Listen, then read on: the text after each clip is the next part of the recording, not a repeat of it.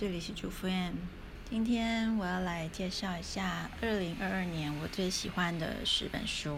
复盘对自己来说是一个很重要的事情，所以这个内容算是我为自己做的一个回顾，然后我也会分享出来。因为我看的书不太按照出版年，我自己喜欢按照主题去找我要学什么。然后我再去找相关的书。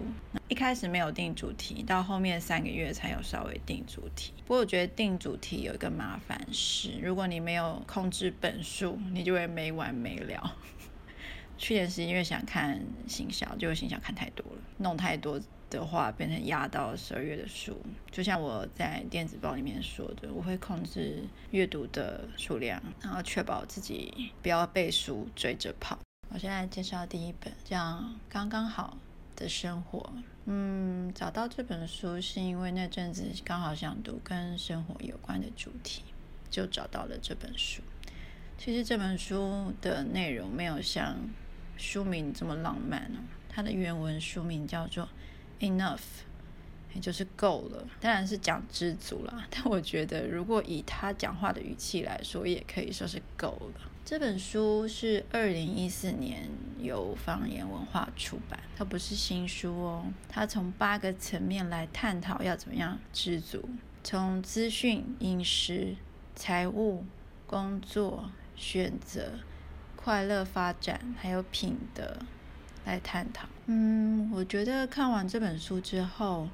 我刷新了对于追求快乐还有更好的自己这些旧的信念。就像他说的，我们不是追求更快乐的我，而是追求比快乐的你更快乐的我。所以，我们当我们追求这些东西，如果发现别人比我们更好，那我们是不是又发现自己不够好，自己不够快乐？那这一切就不会结束啊！就变成永无止境诶，那这样真的是蛮可怕的。什么时候才能休息呢？没有休息的一天。那当然还不止这些，他还有讲到资讯。呃，你会看新闻吗？我自己不太看新闻我大概七年前搬到台中工作，那只有租屋的地方，里面没有电视。后来我就养成了不看电视的习惯。我发现我一个礼拜去一次店里面，然后吃一顿饭，看一下店里面的电视新闻，我就知道这礼拜发生什么事了。那我干嘛看新闻？我想要看气象，我就上网查就好了，对不对？你整天看新闻，其实把自己搞得很紧张。就像书里面说的，你一可以一整天都看什么叉叉叉都在医院的新闻，然后什么事都不会变，你的生活也不会有什么变化。所以你可以再想想。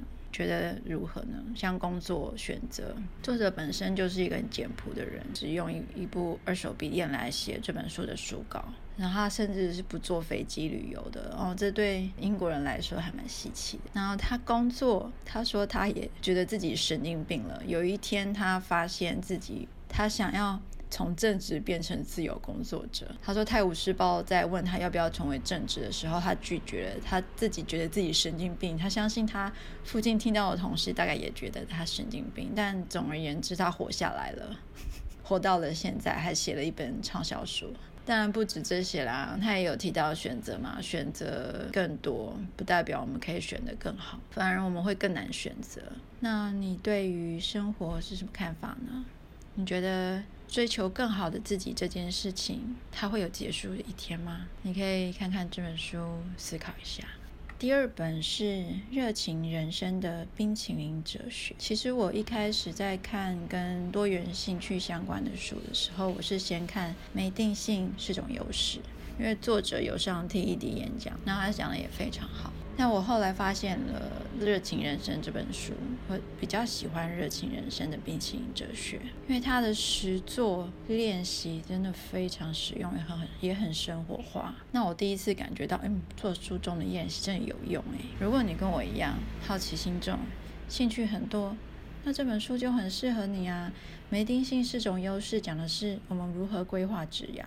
那热情人生的冰淇淋哲学，就是在跟你说，哦，我们怎么样确定这几个就是我们想要做的兴趣，然后我们怎么样同时进行，甚至不同时进行，怎么用核心价值观来确定我们要做，我们的目标是什么？嗯，我就可以推荐这本书。其实他讲的冰淇淋组合是，就像你去冰淇淋店一次选四种，建议你如果兴趣真的太多，你就。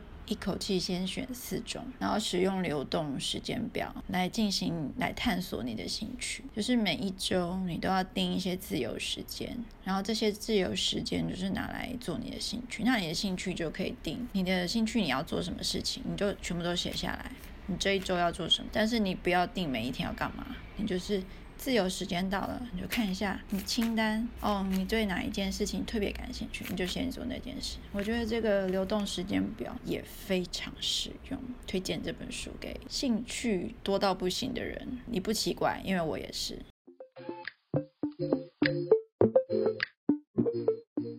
第三本，成功从聚焦一件事开始。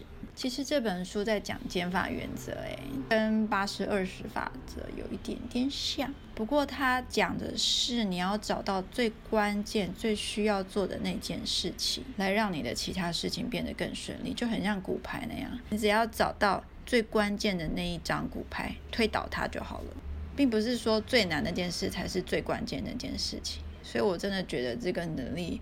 需要一点点时间才会知道什么才是最关键的。就比如他自己，就举他自己为例子，他说：“呃，我四十岁岁才开始决定要学吉他，然后可是每天只有二十分钟可以练习。”他就问他的朋友：“那我们怎么办？”他朋友就说：“如果你只能做一件事，那你就只练习音阶。”后来他就学会了许多古典吉他的独奏曲。所以最关键的一件事情是什么？嗯，我觉得需要练习才能够找出来。推荐这本书喽。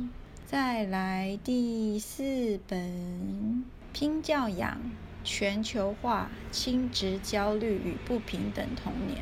OK，这本书听起来很像教养书，对吗？不是，这本书是社会学的书。台大社会系蓝佩佳教授花了两年时间，在台湾四个不同社会经济背景地区的小学做很深入的田野调查。他会派助理，或是他自己。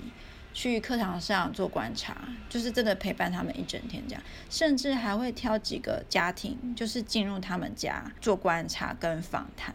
他做研究的两年期间，大概是二零一一年年底吧，我猜，反正是二零一二到二零一四之间。然后他有选的是宜兰一个比较偏海滨的一个小学，新北市比较偏边陲地带的一个小学吧。然后当然也有天龙国中的天龙区大安区的小学，还有一个我忘了。但我真的这四个都有一点差别。然后他也会去比较说，OK，白领跟蓝领他们的。教养方式有什么样的不同？哦，对，还有一所是那个宜兰的比较那时候比较新的一种森林小学，那它是是一种实验小学嘛？他就然后就去观察这四间小学不同的上课方式，还有他们的家长。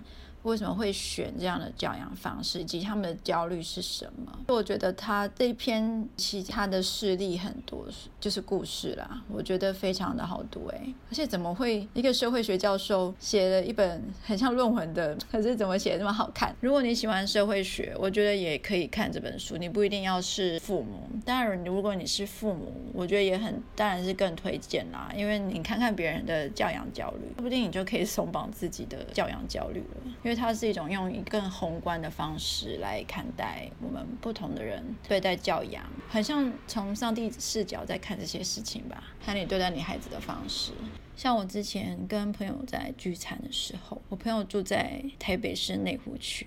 他有两个小朋友，呃，都已经读幼稚园了。他说，他们班既然已经有家长在考虑让小朋友学第二外语的事情咯，英文是基本的了，还要学第二外语是幼儿园呢。所以快十年，这件事情好像也没什么特别改善。这跟教育制度。怎么样改善其实太有关系，他都想要甩脱我们的社会阶级嘛，进一个 level，但怎么样进呢？念书就会让自己甩脱这个 level 吗？OK，其实没有答案哦，我也不会给你答案。好了，推荐这本书，第六本普普通人的财富自由之道。哇，这本书算是二零二二年蛮火红的书哦。这本书是美国 Podcast 社群天花板火之国度经营者 John Lee Dumas 写的。他从自己为什么要做 Podcast 开始，描述自己他是怎么样一步步走到今天，打造出一个媒体帝国的。他在书里面提到，他主要的获利模式是他的付费社群。他其实，在书里面提到，我在想大概有九。十个、十一个左右的商业模式哦。那他这本书，我觉得他其实写的蛮清楚的。他一步一步从他自己如何去找导师，然后如何去参加别人的付费智囊团，以及他自己怎么去找人组智囊团，然后后来怎么考虑要做社群，怎么去从他的受众中找到他们的痛点。他一步一步的，就是跟你讲。他怎么样做到今天的？但，听起来他好像也有吃到美国 podcast 的流量红利。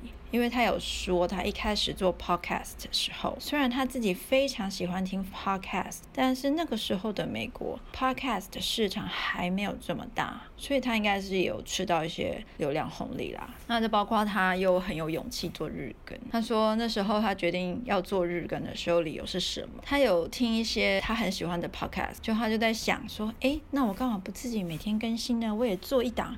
日更的 podcast 节目跑了，专门就访问那些创业家。后来他的付费智囊团的导师跟他说这是行不通，而且他的导师还有一些比较有名的人也是跟他说这样不行，你会把自己累死。他就在想说，为什么他们会觉得我会累死呢？后来他找到一个方法，就是他的内容形式力。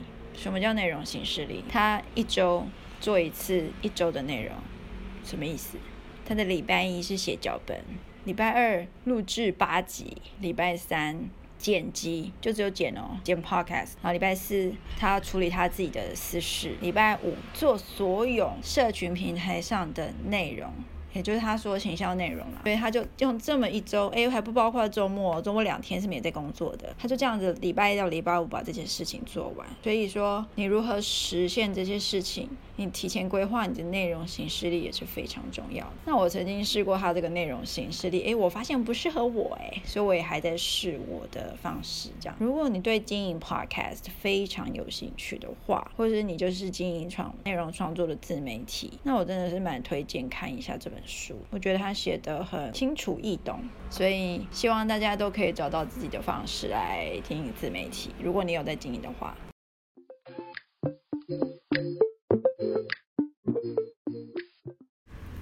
嗨，我是主妇 M，这集的内容就到这里哦。我们下面呢是下一集见喽，拜拜。